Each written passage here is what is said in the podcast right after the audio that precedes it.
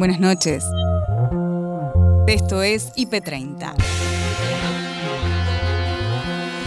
En 30 minutos te voy a mostrar lo mejor de la programación del día. Ahí vamos. El intendente de 3 de febrero se refiere al plan de vacunación y al inicio de clases. Yo digo, bajemos un cambio todos y generemos el proceso de vacunación que necesita la población, busquemos los acuerdos necesarios para que esto salga bien. Run, Forest, run. Run, Sawyer, run. ¿Recuerdan esa escena? Bueno, no corriendo, pero en rollers. Lucas Sawyer va de La Matanza a Chile y ahora quiere ir por más. Sí, en rollers, de Tierra del Fuego a Alaska. No tenía apoyo de nada, de nadie, no tenía y, no, y realmente ahí me di cuenta que no era necesario para salir, para darle inicio a un sueño, no era necesario que alguien venga y me ponga todos los materiales. Cristina Fernández, el abogado Gregorio Dalbón, dice de ella. Estaba rodeada de hombres, estaba rodeada de situaciones, encerrada con una oposición y con causas inventadas por un solo juez. Media sanción en diputados al proyecto de ley de financiamiento del Sistema Nacional de Ciencia, Tecnología e Innovación. En primer lugar, tener conciencia de que cuadruplica, en principio cuadruplica el presupuesto, porque estamos en un 0,25% del PBI en este momento. A él le gusta el café, a ella el mate, pero... Vos sabés que me rompes el corazón porque una vez más, de todas las veces que te lo dije, voy a confesar públicamente que estoy enamorado de vos desde chiquito. Escúchame, lo que podemos hacer, porque a lo mejor yo no le tomo el gusto al café, porque no Ah, conozco eso. de café. Cuenta regresiva del inicio de clases presenciales en las universidades. ¿Qué pasa en la UBA? Muy importante remarcar la necesidad de no meternos en esta especie de eh, urgencia que hay ahora por volver a como dé lugar a las aulas. Rodrigo Tapari nos levanta el viernes. ¡Qué voz! Fue difícil entender que ya no me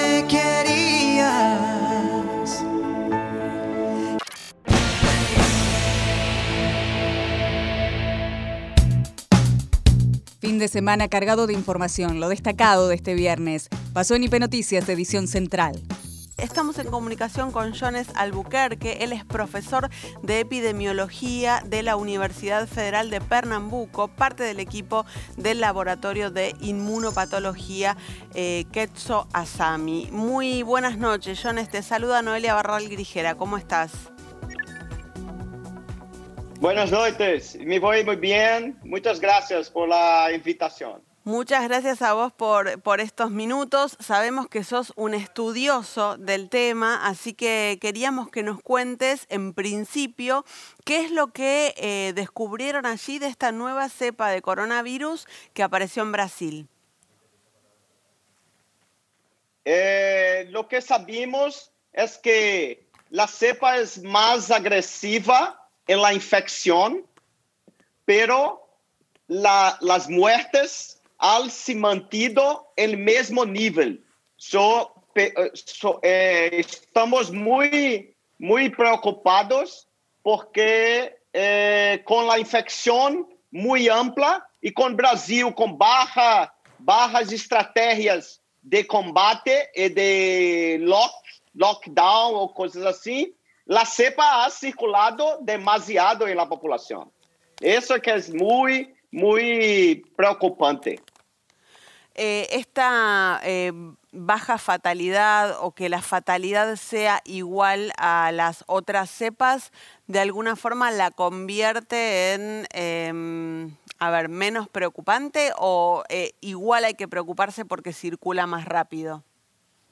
Eso, igual a preocuparse porque como circula más rápido, eh, al- alcanza mucho más gente y así la letalidad es baja cuando alcanza, pero alcanza mucho más gente. Claro, claro. Y- Entonces, en final, están mucho más muertes. Este que, que es muy preocupante. ¿Y cómo, eh, qué, qué formas para cuidarnos frente a esta circulación más rápida podemos encontrar? Hay países que están recomendando, por ejemplo, eh, la- el doble tapabocas, el doble barbijo, la doble máscara. ¿Eso sería efectivo frente a esta nueva cepa?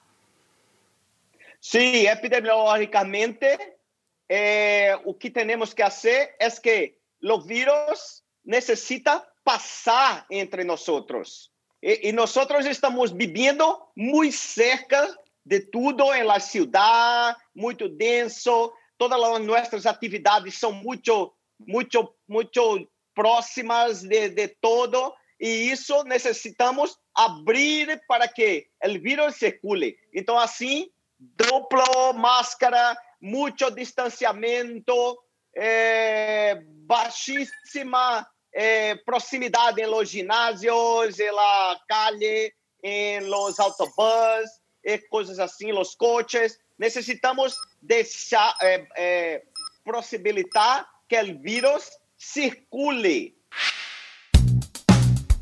Diego Valenzuela, intendente del partido 3 de febrero, habló sobre las expectativas del inicio de clases. Lo hizo en imagen positiva con Nico y Paloma. Venimos trabajando con optimismo, esperanza y, y, mucha dedicación tanto la provincia como los municipios en esto. Ustedes saben que aquí, a diferencia de la ciudad de Buenos Aires, las escuelas en su gran mayoría son provinciales. Sí. Eh, nosotros tenemos jardines de infantes municipales y tenemos todos los protocolos listos para arrancar. Y bueno, somos optimistas en que incluso ahora, el, el 17, para un grupo de alumnos y alumnas que hayan tenido alguna dificultad o se hayan desconectado del ámbito escolar, ya arranque también la presencialidad en la provincia de Buenos Aires, no para la totalidad, cosa que ocurriría a partir del primero de marzo, esa fue la decisión del gobernador. Así que tanto la dirección de escuelas, las inspectoras, los cuerpos docentes, el municipio, estamos colaborando en que esté el protocolo y esté todo listo para poder hacerlo porque pensamos es esencial y que el 2021 no puede ser igual que el 2020. Diego, ¿y qué, perspectiva de tiempos tienen entendido, tienen prometido desde las autoridades de la provincia de Buenos Aires? Porque según información que nos llega a nosotros, ese protocolo se va a presentar prontamente y efectivamente el primero de marzo van a retornar la presencialidad de las clases en la provincia. Te consulto porque vimos que vos ayer protagonizaste un, acto, una, una protesta, podría decirse, pidiendo por el retorno a las clases presenciales. Pero desde el oficialismo de la provincia nunca ponen en duda la vuelta a las clases presenciales. Sí, lejos de ser una protesta o una queja, es una visibilización de una agenda, solo eso. La importancia de la presencialidad, eh, lo importante que estén los chicos en las aulas, con todos los protocolos, cuidando la salud, por supuesto, con las burbujas. Así que nosotros lo que venimos desde el año pasado, yo fui el primero que en septiembre, desde el municipio de 3 de febrero, presentamos una propuesta con protocolo en provincia, logramos antes de fin de año algunas actividades de revinculación socioeducativas y los actos de egresados. Les cuento que eso fue un gran entrenamiento y se hizo no solo en las escuelas privadas, parroquiales, sino también en muchas públicas. Así que eso nos entrenó para poder arrancar mejor este año y simplemente esta clase abierta que hicimos en la, clase de, la Plaza de Caseros tiene que ver con eso, con la visibilización y el compromiso de, de, la vuelta a clases presenciales. Pero no dudo de que esto va a ocurrir. Estamos trabajando bien con la provincia. Hay que cuidar a los docentes, especialmente porque todavía la vacuna no se difundió como hubiéramos querido. Y en todo caso, si hay algún docente o auxiliar que sea grupo de riesgo, habrá que preservarlo hasta tanto se pueda vacunar. Diego, eh, recién mencionabas a las vacunas, ¿no? Sabemos que hay eh, distintas posiciones entre los intendentes y muchos reclamos también a la provincia, naturalmente, que a su vez reclama a, la nación. ¿Cómo está puntualmente en 3 de febrero eh, el plan de, de vacunación? ¿Cuál ha sido el alcance hasta ahora? Bueno, la primera etapa que ha sido, digamos, limitada en términos del alcance tiene que ver con el personal de salud, con la cantidad de vacunas que ustedes saben llegaron de la Sputnik B. Eh, pero mucha gente se anotó, tuvo la ilusión de ser vacunada pronto, gente mayor o grupos de riesgo o trabajadores esenciales, y todavía no los han contactado. Estimo yo que esto es producto de que no llegó la cantidad de vacunas que se había estipulado en tiempo y forma. ¿Se acuerda cuando Forrest empezó a correr sin razón?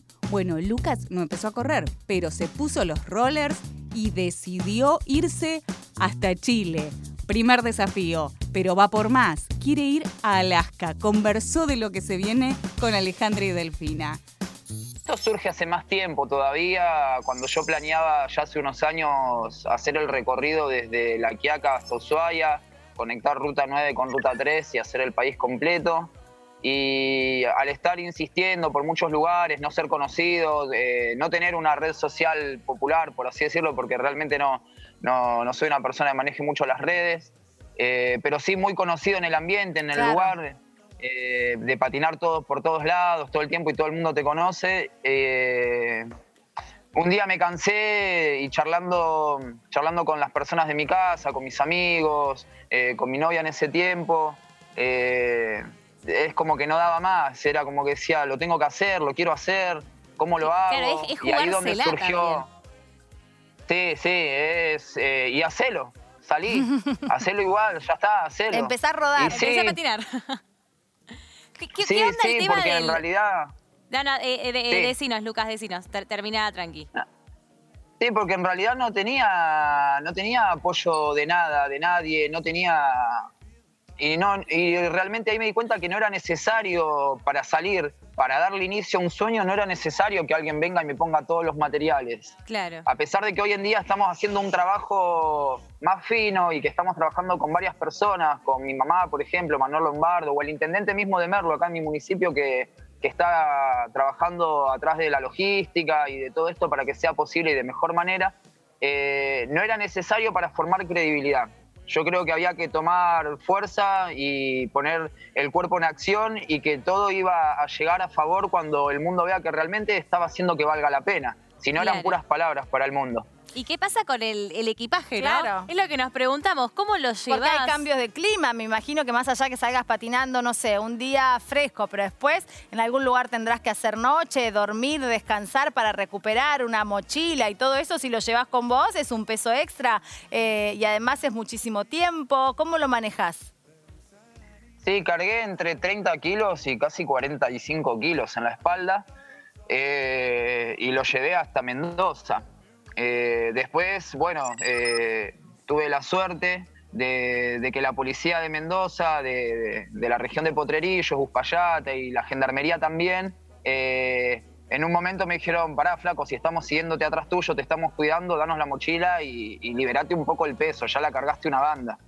Eh, entonces dije, bueno, gracias, genial, porque la verdad que era lindo poder patinar libre y, y sacarte un peso y aparte que se me hacían ampollas en los hombros, eh, se me irritaba toda la piel en la espalda, me dolían mucho los lumbares de cargar todo ese peso, Claro. no poder patinar cómodo, tener que mantener una posición rígida todo el tiempo para llevar el peso y los vientos que te corrían, los camiones que te pasan muy cerca. Y no sé si te has dado cuenta cuando vos pasás por al lado de un camión con un semi, Sí, que con te acoplado, genera eh, Como una vibración, succión. como algo así. en el auto, imagínate patinando, siendo un cuerpo tan pequeño y con Claro. un camión que te pasa 80, 100 kilómetros por hora al lado tuyo. Y, pero era divertido, era adrenalínico. El abogado Gregorio Dalbón visitó los estudios de Noche IP y habló con Melina Fleiderman de Cristina Kirchner. Para demostrar la inocencia tenés que mirar a un juez a la cara. Yo me di cuenta que Cristina es inocente porque la miré a los ojos, no porque mire las causas. ¿Y qué viste en esos ojos? Inocencia, una mujer pura, una mujer que evidentemente estaba rodeada de hombres, estaba rodeada de situaciones, encerrada con una oposición y con causas inventadas por un solo juez que le dictó las siete prisiones preventivas, que en paz descanse, Bonadío. Exacto. Y por una cámara que hacía lo que podía por completar el lawfare. Y el primer hecho del lawfare es la tragedia de Once. Es el primer golpe que le dan a Cristina, el primer golpe. Y después el asesinato de Nisman, entre comillas, que fue un suicidio. Entonces, ni la tragedia de Once fue lo que se dice que fue, Espera, espera, vamos, ahí, vamos, Sí. vamos a meternos ahí. La tragedia de Once, que incluso en, un- en- en una de las jornadas del juicio te echaron. Me echaron, claro, porque no podían soportar que haya un abogado que no, sea dentro- que no esté dentro del sistema. O sea, en ¿Qué, qué general estabas denunciando vos ahí? ¿Qué pasó en la tragedia de Once? había un motorman al que le habían pegado cinco tiros en la espalda, eh, del que nadie se ocupó. Los abogados de, de TVA, de- del concesionario, eh, defendían a sus clientes corporativos. En general el abogado corporativo le importa tres carajos el cliente. Le importa la guita, la plata. ¿Y a vos no te importa la No, guita y la, No, plata? a mí me importa la justicia. A mí me importa la verdad. Por eso me peleé con los jueces. Porque cuando iba un motorman le preguntaba a, lo- a los motorman, ¿usted tiene idea qué le pasó a Andrada? ¿Quién mató a Andrada? ¿Podría? Y los jueces me decían, doctor Dalbón, no puedo hacer esa pregunta porque no es objeto del juicio que se está investigando. Y yo le decía eh, que hacía un recurso de reposición, casación y hacía todo, la- todo la- lo que es técnico. Y además le decía, ¿y si dicen que sabe quién lo mató? ¿Por qué no me deja avanzar hacia la verdad? ¿Por qué no me dejan? Bueno, esa fue una pelea, ¿Qué después responsabilidad tuvo para vos en ese momento el sindicato de los ferroviarios? toda. No te olvides que después chocó un tren en Castelar, se murieron tres personas, mutilaron a cuatro, quedaron como 40 heridos. ¿Pero por qué tuvo responsabilidad el sindicato? ¿Por qué? Porque los choferes chocaban los trenes. Si el tren... ha- si- mira, ¿Qué fue intencional? pero no tengas la menor duda. ¿La tragedia de Once? No tengas la menor duda. Y si no fue intencional, quisieron hacer un golpe, pero no tan grande. No tengas la menor duda, porque aparte de los tres Motorman que chocaron, acuérdate que fue 11, Castelar y después vino otro de 11. ¿Pero funcionaban los frenos? Claro, si un, esto que te quería decir, que lo aprendí con el RITO, que es el Reglamento Interno Técnico Operativo Sí. de Trenes. Me tuve, mira, hablando de tránsito, yo siempre me vanaglorio de que tuve trenes, autos, colectivos, camiones, aviones, el de Cipolitakis, Sí. y el buquebús del infectado de COVID. Fíjate que todo lo que es tránsito Sí. de las personas, eh, bueno, me especialicé.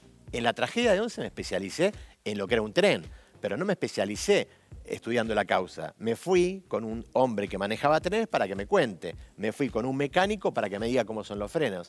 Si el tren avanza, el tren frena, porque si no tiene compresores, ni siquiera abre ni cierran las puertas. Sí. Es decir, que si el tren funcionaba, es decir, iba, el tren podía frenar. Y después el motorman eh, termina siendo condenado, a pesar de que una- Sí. alguna de las querellas no lo, quiso, no lo quiso acusar, reconoce su culpabilidad en un examen psicológico para salir antes de prisión. Pero cuando vos decís que hubo una intencionalidad, ¿era una intencionalidad política? ¿La intencionalidad Absolutamente. Era, era golpear a Cristina. Era golpear a Cristina. Golpear a Cristina, sin lugar a dudas.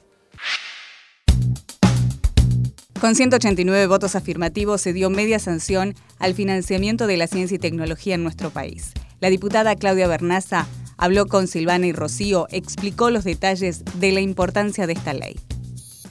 Claudia, ¿qué significa o qué significaría ¿no? este incremento? ¿Cómo, ¿Cómo se ve reflejado para todos los argentinos? Mira, en primer lugar, tener conciencia de que cuadruplica, en principio cuadruplica el presupuesto, porque estamos en un 0,25% del PBI en este momento como presupuesto de ciencia y tecnología y vamos a alcanzar el 1% en el 2032, en el término de 10 años, lo cual nos acerca a la inversión en el sistema público de ciencia de los principales países que dedican, que invierten en este, en este sistema, ¿no? Israel, Corea del Sur, Estados Unidos, lo cual es una excelente noticia y también nos acerca a lo que fue nuestro pico máximo de, de inversión, que fue el 0,32% en el año 2012, los buenos números que tuvimos durante el 2003 y el 2015, y además con la esperanza de que se reactive la economía y que por lo tanto también se aumente por el hecho de que se aumente el PBI, ¿no? Claro. Claudia, eh, ¿cómo ha tenido que ver justamente el contexto, ¿no? En involucrar a la ciencia que, a ver, forma parte principal de lo que tiene que ver con la solución de la pandemia del coronavirus y que quizás no se colocaba tanto el foco en, en estas cuestiones y ahora celebramos que sí se haga.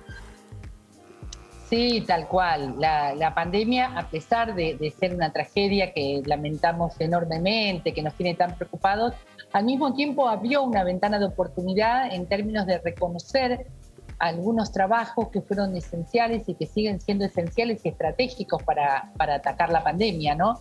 Entre ellos el trabajo de, de la ciencia, de la tecnología, que, que en, en sus laboratorios y en, y en sus ámbitos de, de investigación de las universidades nacionales ha, ha conseguido, ha producido el kit rápido, ha producido barbijos eh, antivirales, ha producido plasma para paliar los efectos de la enfermedad. La verdad que estamos muy orgullosos de nuestra ciencia y hay que estar a la altura y la Cámara de Diputados ayer estuvo a la altura, pudimos acordar, pudimos acordar entre todos los proyectos, pudimos charlar con las autoridades eh, de Hacienda para alcanzar números que fueran números factibles, digamos, que, que se pudieran cumplir.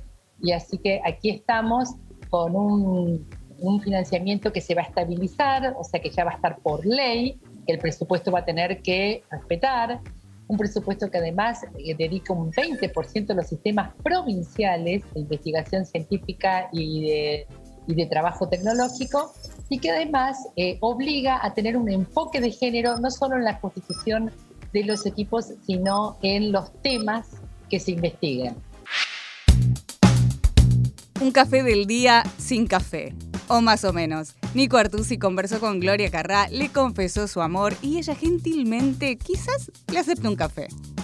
Soy nada cafetera y si tomo, tomo, me tomo un café con leche de vez en cuando. Vos sabés que me rompes el corazón porque una vez más, de todas las veces que te lo dije, voy a confesar públicamente que estoy enamorado de vos desde chiquito. Escúchame, lo que podemos hacer, porque a lo mejor yo no le tomo el gusto al café, porque no Ah, conozco eso. el café. Eso, eso. ¿No? Pero, Debe ser pero eso. por ahí un día me enseñás y yo y le agarro como un gustito. Eso, bueno, vamos a hacer eso. Lo vamos, lo- lo va- para la nueva normalidad lo vamos a dejar pendiente eso. A ver si puedo este, iniciarte en el gusto por el café. Gloria, eh, bueno, me da mucha, mucha alegría. Quería hablar de dos cosas en esta mañana con vos, de teatro y de música. Si querés empecemos por el teatro, porque Sex, ¿no? La, la obra de nuestro compañero Muscari está acá, en este canal, a la noche. Y de hecho viniste vos al programa. Este, de, Sí, bueno, igual no me sorprende porque Muscari está en todos lados. Es ¿viste? impresionante. Un día yo tengo miedo de abrir la heladera en mi casa y que esté Muscari adentro. Es Pero no impresionante. tengas miedo porque tiene, tiene buena onda, seguramente van a charlar lindo. No, sí, pero no sé cómo hace, cómo, cómo multiplica el día. Es, es muy impresionante. Pero digo, en, en Sex, la obra eh, que, que pergeñó él, la verdad que fueron pioneros en convertir esa experiencia en virtual, ¿no? Yo tuve eh, la ocasión el año pasado, en plena cuarentena, de participar ese fin de semana loco donde te llegaban mensajes por Telegram, veías videos por YouTube o en redes sociales. ¿Cómo, cómo eh, se tradujo para vos la experiencia teatral a lo virtual en sus múltiples modos de, de conexión? No sé, la verdad que fue algo que armaron ellos. José no para y la productora eh, Lutini también. Tienen unas cabezas, viste, que no paran de pensar.